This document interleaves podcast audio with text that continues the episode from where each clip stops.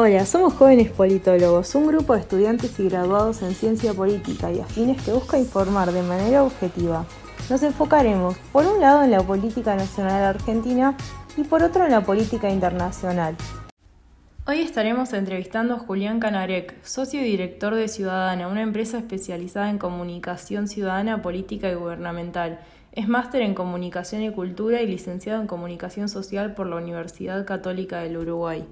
Ha dirigido campañas en diversos países de América Latina y el Caribe, entre la que se destaca la que llevó en 2018 a la presidencia de Costa Rica a Carlos Alvarado. Es docente en la UCA, en la Universidad Externado de Colombia, colaborador académico de la Universidad George Washington y la Universidad Nacional Autónoma de México. Julián, ¿cómo estás? Eh, gracias por estar acá con nosotros hoy. Es un gusto. Mira, te quería consultar. Primero, eh, vos escribiste un libro muy interesante que se llama Trascender el Reactivo y planteás eh, sobre la nueva política, eh, digamos, sobre el fenómeno político a través de las redes sociales. Em, ¿cómo, es, cómo, ¿Cómo es esta dinámica? ¿Cuáles son las nuevas tendencias en, en la comunicación política y qué rol tienen las redes en este momento? Bien, el libro tiene ya casi un año y, una de las características que las redes eh, generan sobre la, la dinámica de la, política es también acelerar todo, ¿no? Vivimos en una cultura de lo efímero, eh, eso tiene que ver con los hábitos de consumo mediático que vamos adquiriendo en función del el tipo de contenido que nos habituamos a consumir el tipo de contenido que nos habituamos a consumir es cada vez más corto, tenemos umbrales de atención que son verdaderamente muy bajos y eso lo que hace es que las dinámicas sociales que son de consumo eh, mediático eh, de, no, de muy poca profundidad de atención se trasladen también a la forma en la que nos vinculamos con la política. Adicionalmente hay una serie de personajes de la política que descubrieron que la provocación a través de las redes les garantiza el centro de la atención mediática y eh, dentro del, plano discursivo. El resto del conglomerado mediático eh, y, político no sabe mucho cómo manejar a estos provocadores más que respondiéndole, eh, generando una suerte de concentración discursiva alrededor de estos de, de provocación. Entonces, todos estos fenómenos que se ven potenciados por el diseño algorítmico de las redes sociales hace que tengamos una política de poca profundidad en lo, en, eh, lo programático eh, que tienda a privilegiar sobre todo las conversaciones en clave electoral y no político eh, de fondo. Aunque la elección esté lejos en cualquier país, terminamos a tener tendemos a tener eh, conversaciones que privilegian eh, discursos destinados al ascenso al poder y no a la discusión política de fondo. Hasta los gobiernos eh, en funciones hablan en clave de, elecciones pasadas o futuras. Entonces tenemos todos estos puntos que fui describiendo de manera muy, muy poco desarrollada pero todo esto va influyendo en una forma de interacción eh, política que lo que es eh, ir deteriorando la forma en la que discutimos de política, pero sobre todo las maneras en las que se quieren hacer cambios. La política eh, la debemos entender como un ejercicio de las personas para cambiar la realidad o mejorar las condiciones de vida, y eso termina siendo una discusión por el ascenso al poder de muy poca profundidad reflexiva, lo que hace que eh, las maneras en las que después se gestiona por parte de quienes ganaron eh, sea mucho más dificultosa porque se ha establecido una manera de discusión que privilegia lo estridente por sobre lo importante.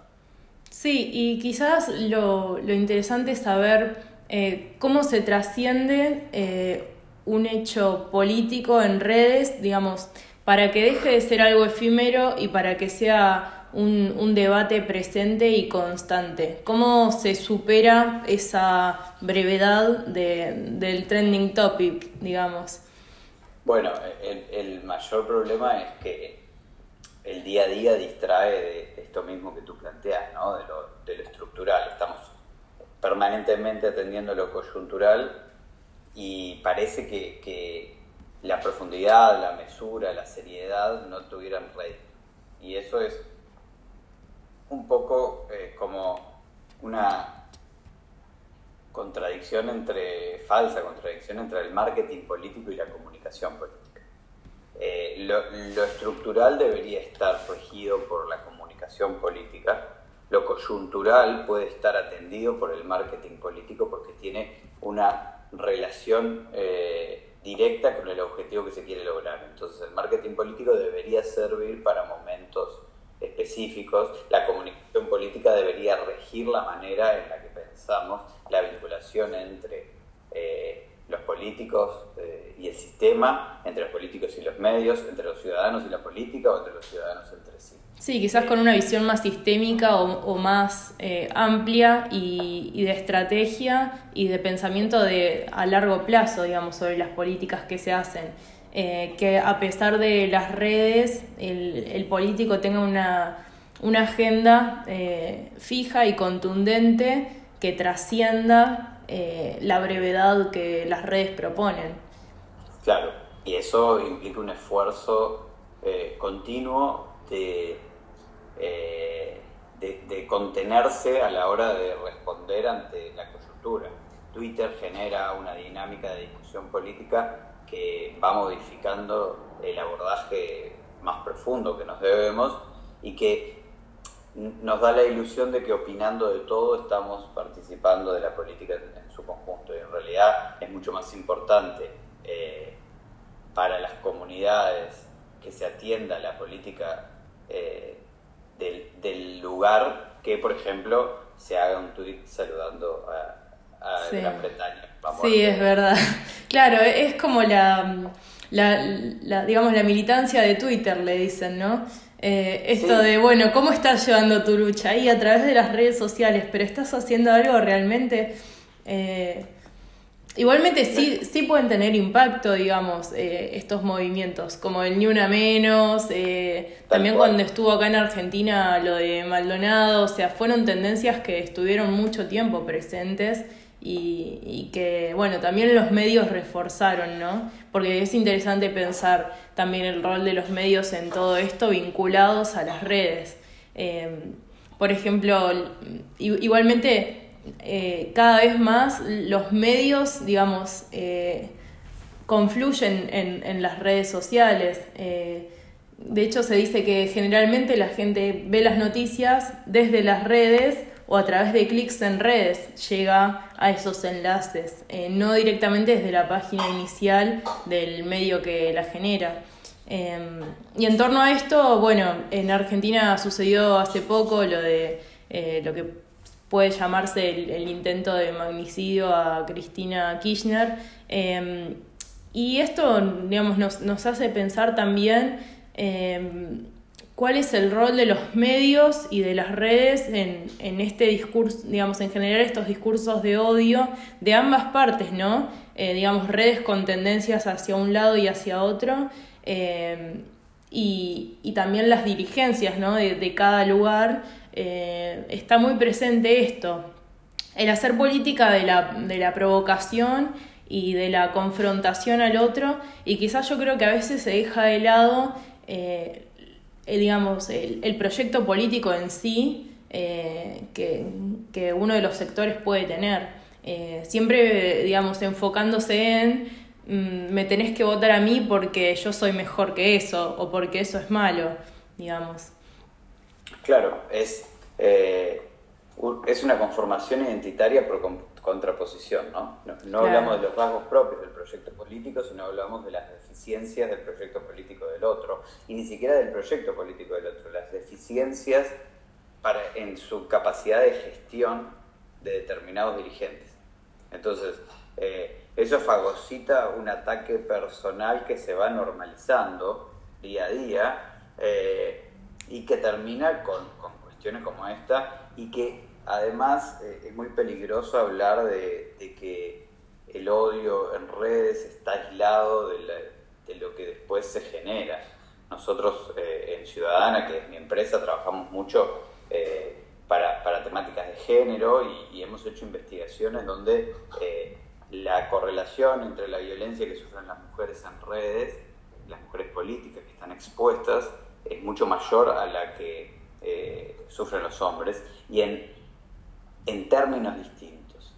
Y eso demuestra cómo eh, hay una correlación entre eso y los femicidios, o sea, la violencia que, que nosotros podemos expresar en las redes es una eh, representación de la sociedad, pero también promueve determinados comportamientos. Ya que traes el tema, ya que traes el tema de las mujeres, a mí se me había ocurrido preguntarte por, por el caso de Sana Marin, eh, la primer ministro de, de allá, de Finlandia, y bueno, esta cuestión de idealizar al político eh, y de pensar que quizás eh, es un, un, ser aislado de, digamos, de, la realidad y que no puede salir de fiesta, no puede divertirse, no puede... tiene... ¿Cómo? Claro, tal cual. Eh, es como un estereotipo que se genera alrededor de ellos. ¿Qué tanto se tiene que respetar eso? Em, digamos, ¿está mal mostrarse en, en el ámbito como un ser más de la sociedad? ¿Tienen que respetarse siempre y se tiene que mantener esa imagen del, del político impoluto, digamos? Ahí eh, es, es una temática de convicción. Yo tengo la convicción de que cuanto más autenticidad tenga el personaje, mejor. Cuando nos preguntan, a los consultores nos preguntan mucho cosas como cómo se tiene que vestir. Mi respuesta de cabecera es que se tiene que vestir lo más eh, naturalmente posible, como le sienta cómodo, porque si vamos a disfrazar a uno o a una política, lo que va a suceder es que se van a sentir incómodos. Y eso aplica también para la vida personal. Hay sociedades que están más preparadas que otras para aceptar el comportamiento social que debería ser privado de los políticos.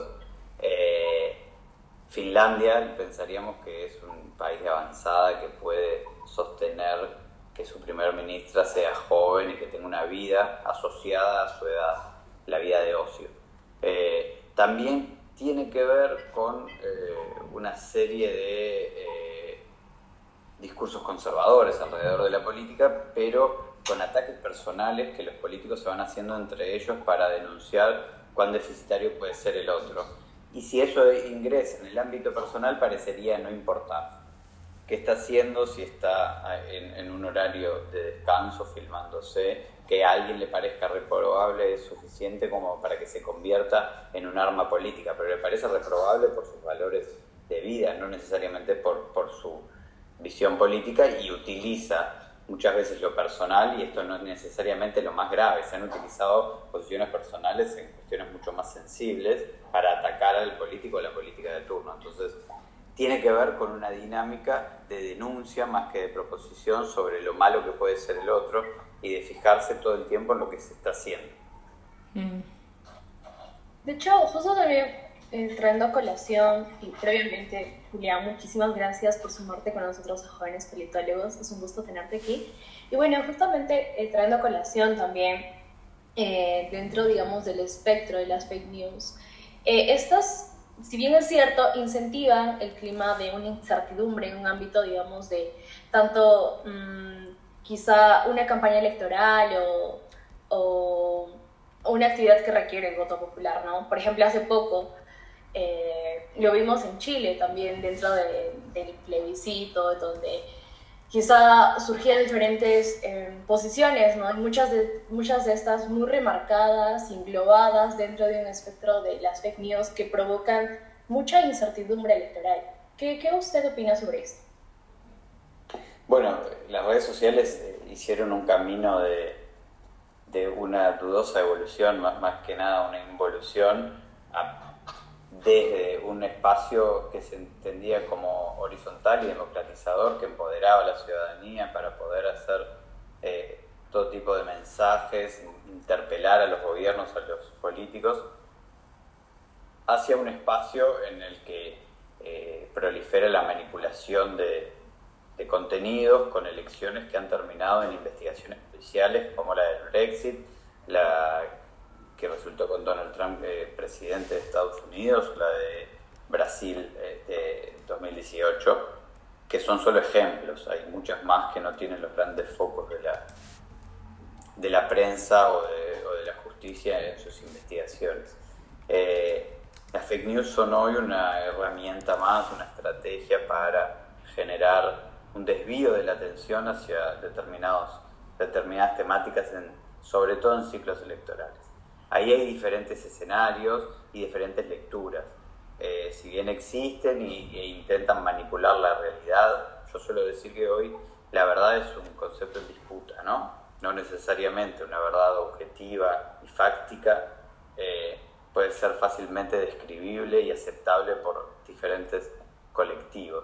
Entonces, a partir de ello, las campañas tienen un doble esfuerzo, convencer a alguien, pero previamente tienen que convencerlo de que su visión de la realidad eh, no es simplemente una interpretación, sino de que es eh, la, la, visión del, del, universo tal y como podemos llegar a estar eh, de acuerdo en que lo vemos.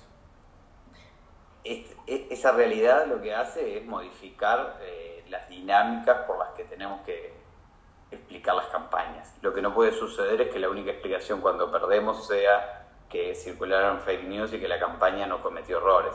Hay como algunos facilismos alrededor de esto que sucede o no asumir al principio de la campaña que esas fake news van a aparecer. Claro, y bien, de hecho, en ese sentido, eh, según su perspectiva, ¿cuál cree que debería ser quizá el rol de, del gobierno eh, para una comunicación política mucho más limpia, quizá, ¿no? Eh, de hecho, usted también en su libro habla de que la comunicación política es parte del problema como de la respuesta. Es, es profundamente parte del problema porque utilizar esas herramientas de posverdad y fake news para, para manipular la, visión que los ciudadanos tienen sobre mi proyecto, sobre el proyecto del adversario, eh, genera un problema, porque una herramienta que sabemos dónde empieza, pero no dónde, dónde termina. Hay una escena eh, muy, muy esclarecedora sobre esta temática de la película Brexit and Civil War, que es eh, entre los dos spin doctors que están llevando adelante las campañas y uno le dice al otro, acabas de destapar una fiera que no sabes cómo va a terminar. Eh, somos parte del problema, tenemos que ser parte de la solución, promoviendo una forma de comunicarse cada vez más democrática, limpia y seria, porque eh, la democracia es el, es el sistema que tenemos que proteger. Si no protegemos la democracia desde la consultoría, nos vamos a quedar sin trabajo, pues sin democracia no hay asesores políticos. Entonces, eh, tenemos que promover buenas prácticas, no solo desde los discursos o las entrevistas, como ustedes me lo están diciendo ahora, que es bastante fácil decirlo en, una entrevista, sino cuando, cuando nos enfrentamos a una campaña en la que tenemos que convencer y el otro está utilizando eh, herramientas poco, eh, poco ventajosas para la democracia en su conjunto. Hay que evitar la tentación de irse hacia allí y tratar de convencer con argumentos. Yo creo que los gobiernos tienen, eh, tenemos un desafío ahí que es promover la circulación de información verificada a través de las redes sociales sin coartar la libertad de expresión. Entonces es un doble juego que genera un desafío que hay que tratar de ser muy conscientes cuando lo estamos abordando porque podemos por limitar la circulación de determinados contenidos, atentar contra la libertad de expresión y ese es un peligro eh, muy, eh, muy sensible para la sociedad en su conjunto. Sí, es todo un tema esto de, la libertad de expresión en redes porque de hecho, bueno, a, Trump, por ejemplo, lo, lo eliminaron de Twitter. Eh, entonces, es para pensarlo también eh, cuál es el límite de eso y cuál es el límite de lo que se expresa eh, también, sin, sin ser violento, porque un tuit puede generar una, digamos, un incendio social tremendo hoy en día. Sí, todo esto eh, es como una consecuencia posterior de algo que los estados han eh, tercerizado, que es eh, el control de, el control o la, la tutela sobre la circulación de ciertos contenidos. Cuando históricamente, si uno quería tener un canal de televisión, iba a estar utilizando una onda radioeléctrica que le pertenecía al Estado y te la tenían que conceder y te la tenían que mantener en función de tu aporte hacia la sociedad en su conjunto, porque estás utilizando una tecnología que es parte del eh, Estado en su conjunto. Cuando la circulación de contenido se da eh, en plataformas privadas que no utilizan ningún, eh, ninguna infraestructura, ningún espacio que, que forma parte de la plaza pública, de las conversaciones públicas, lo que se está haciendo es cambiar la dinámica. Y los estados han eh, renunciado a su capacidad de velar por el tipo de contenido que, que circula por allí. Y velar no quiere decir controlar, quiere decir participar de manera activa en la conversación para poder entender qué cosas están diciendo y cómo podemos aportar a esa circulación discursiva más sana. Porque banear a Trump, que fue lo que hicieron, era fácil en ese momento porque era lo que todo el mundo de la, entendía como políticamente correcto. Igual necesitamos una pandemia entera para que habláramos de conceptos enteramente entendidos por todos como eh, ciertos y que estuviera diciendo que no creía en el COVID fue lo que terminó eso, más eh, no querer aceptar las, el, el, resultado de las elecciones, pero fue recién después del resultado de las elecciones durante toda la campaña había dicho un montón de cosas que no hicieron nada para que le limitaran su capacidad de, decir cosas. Pero eso implica que plataformas privadas deciden qué se censura y qué no. Y eso es una renuncia por parte de los estados explícita a participar de los espacios en los que se garantiza o no se garantiza la libertad de expresión. Era fácil hacerlo con Trump, pero genera un, un precedente muy peligroso, porque y es algo que no está regulado aún tampoco. Y en ese momento era fácil hacerlo con alguien que, despertaba antipatías de mucha gente. ¿Qué pasa cuando eh, lo hagan con alguien que tenga menos poder y que pueda quejarse de una manera menos eh, potente? Mm. el precedente es muy peligroso. Sí, totalmente. ¿Y cómo se identifica una fake news y cómo el político responde ante una fake news? Aclara que lo es, se queda en silencio, trata de decirle a quien la emitió que, lo aclare o que lo elimine. Bueno, hay muchas estrategias, depende el, tenor, el tono y la repercusión de esa mm. información. Ahí hay como distintas cosas para hacer en función del caso a caso. Eh, muchas veces responder lo que, lo que hace es amplificar la mentira inicial y, darle al promotor de fake news el espacio que quería. Muchas mm. veces hay que hacerlo porque toma, tal magnitud que no hay otra eh, herramienta que decir la verdad. Eh, pero bueno, también está, eh, está comprobado estadísticamente que las fake news son muchísimo más reposteadas, retuiteadas, compartidas que sus mentiras. Entonces, sí y que una vez que se aclara que es fake news, ya esa aclaración no tiene ninguna repercusión, digamos. Es como que a, la gente le gusta lo polémico y, todo aquello que a lo que pueda contestar, ¿no?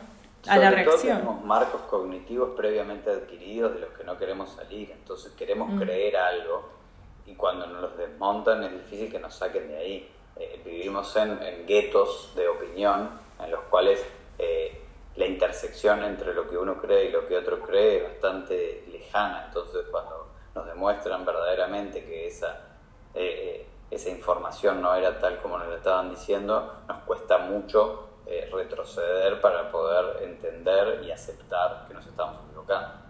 Sí, el algoritmo también se encarga de mostrarte todo aquello con lo que vos coincidís, eh, todo lo que te agrada, para que vos permanezcas más tiempo en la web. Eh, o, en esa plataforma. Tal cual. y, el, tema, el, tema, digamos, político de todo eso es que vos difícilmente salgas de tu cosmovisión eh, y también probablemente tengas menos debate y conozcas menos puntos de vista, porque si siempre estás, eh, es como que se generan burbujas, ¿no? En las redes de pensamientos. Tal cual. Eh, y esas burbujas están diseñadas de manera tal en la que cada vez que nosotros opinamos en contra de alguien es mucho más para reafirmarnos identitariamente entre nuestra propia tribu que para intercambiar con el otro. No nos interesa mucho intercambiar con el otro. Lo que nos interesa es... Es una cuestión de ego también, ¿no? De demostrar que vos sabes más. Mm. Eh, y, y de hecho también se crean como comunidades en las cuales, por ejemplo, yo, yo le respondo a alguien algo en contra, atacándolo, y llamo a mis seguidores a que vayan a contestarle también. Es algo que hacen mucho los streamers eh, y demás. Hace poco compartiste en, en Twitter también una, una imagen de Bolsonaro jugando videojuegos, ¿no? ¿Puede ser? Sí. Eh, es interesante esa nueva forma de hacer política, digamos, acercándose a los jóvenes y pero de otra manera, algo que nunca había sucedido, va, yo no lo había visto. Las audiencias van migrando y generando nuevos hábitos. Eh, los, jóvenes son los que más lejos están de la política como actividad. Quien entienda en, qué lugares puede generar interacción va a poder estar mucho más cerca de esos espacios. Entonces, venimos de dos años donde la virtualidad se volvió verdaderamente importante. Eh, hemos visto desde lanzamientos de, temas en Minecraft, eh, hemos visto eh, lanzamientos de autos en el metaverso y todo eso va preparando a los jóvenes para una relación mucho más mediada por lo virtual con una infinidad de temáticas la política llega siempre tarde y mal a esas cosas eh, y, eso que, hizo Bolsonaro es acercarse a estas audiencias eh, de una manera en contenido muy polémica, ¿no? promoviendo la, violencia en juegos que además son verdaderamente eh, polémicos, pero, pero siempre tiene, y en eso la ultraderecha, de la cual es, un exponente importante Bolsonaro, tiene una eh, forma de aproximarse a, los espacios tecnológicos mucho más natural que el resto del espectro político eh, en cualquiera de los países. Entonces, jugar a videojuegos que podría ser interpretado por el resto de los políticos como algo banal y, hasta innecesario, eh, es utilizado para conectar de manera genuina con un público que si no nos acercaría a la política. Sí, tal cual. ¿Y puede ser que se hagan campañas en un futuro políticas a través del metaverso? Eh, quizás es loco pensarlo, ¿no? Pero, pero es muy posible. Sí, sí, yo creo que sí. Nosotros estamos trabajando ya en proyectos de ese tipo. Ah, sí, qué interesante. Sí, sí, sí. ¿Y, y cómo, cómo se presentaría? El, el, ¿De qué forma se introduciría? Bueno, lo que pasa es que eh, no debemos pensar en, en contextos innovadores con claves eh, antiguas. No necesariamente vamos a saber un acto donde se va a parar el candidato con su avatar. A, claro, con el spot. No, que, pensar en formas en las que cuando uno está recorriendo el metaverso, la política se inserte de manera innovadora dentro de otros eh, espacios. sí, por ejemplo, generando avatares sin género, ¿no? Eso también es algo que se ve. dependiendo de... Eh, hay, hay gran parte de la política que no va a querer. Claro, no, no, pero digo, bueno, en el caso de alguien que esté más a favor de esas políticas, eh, eh, tiene eso el metaverso, ¿no? Esto de poder disfrazarse y sumarte como un dragón, digamos. No por ejemplo, por ejemplo es un abordaje que le, abre oportunidades para poder dar determinadas discusiones o, o abordar la política de una manera distinta. Lo que hay que hacer es utilizar esas herramientas para los discursos que sustentan lo que estamos diciendo. Sí, y, y también es algo que, bueno, es propio también de un candidato outsider como Bolsonaro y que probablemente un candidato mucho más tradicional o conservador, mm, algo a lo que un conservador no va a acudir, es probable. Seguro. Eh, bueno, Julio, de hecho otra pregunta que a mí me parece muy interesante es eh, sobre China, ¿no? Esta últimamente también, si no me equivoco, dentro de, de, la semana, del mes de julio lanzó un proyecto de ley que, censuraba en gran medida no solo el contenido de los medios que ya, que ya lo hacen, sino también de todos los usuarios a través de sus redes sociales. ¿Cuál es tu perspectiva acerca de, digamos, eh, la, la, dirección que toma Oriente sobre su manejo, digamos, entre las fake news y su posible coerción a la libertad de expresión? Bueno, eh, está comprobado que son regímenes donde la circulación discursiva está mucho más limitada, pero, pero el, el objetivo no es limitar las fake news, es explícito, es limitar la visión alternativa sobre la realidad, es, es eh, coartar toda, toda visión que sea diferente a eh, la concepción política que tenían o que tienen. Y eso no es nuevo en, en esos países. Lo único que hacen es adaptarlo a las nuevas tecnologías, que nada pueda circular que, que, lo que haga sea cuestionar el discurso oficial.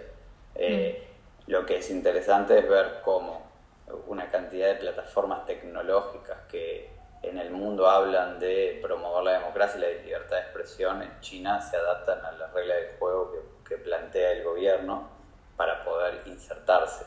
Google y Facebook funcionan de una manera distinta en China porque China los cuartó en la forma en la que tenían que programar sus algoritmos. Entonces hay como una expresión del totalitarismo eh, en la circulación de, discursiva y una adaptación del capitalismo a esas eh, condiciones.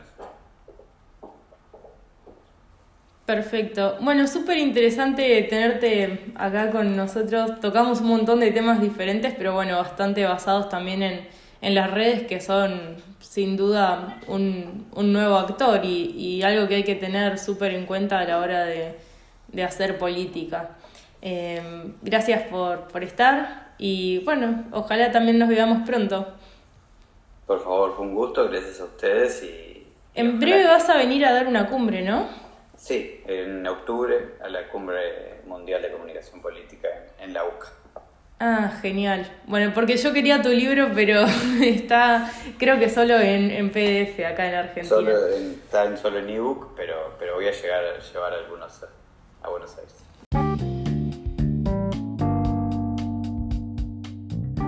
Eso fue todo por hoy. Gracias por escucharnos. Nos vemos pronto en los próximos episodios.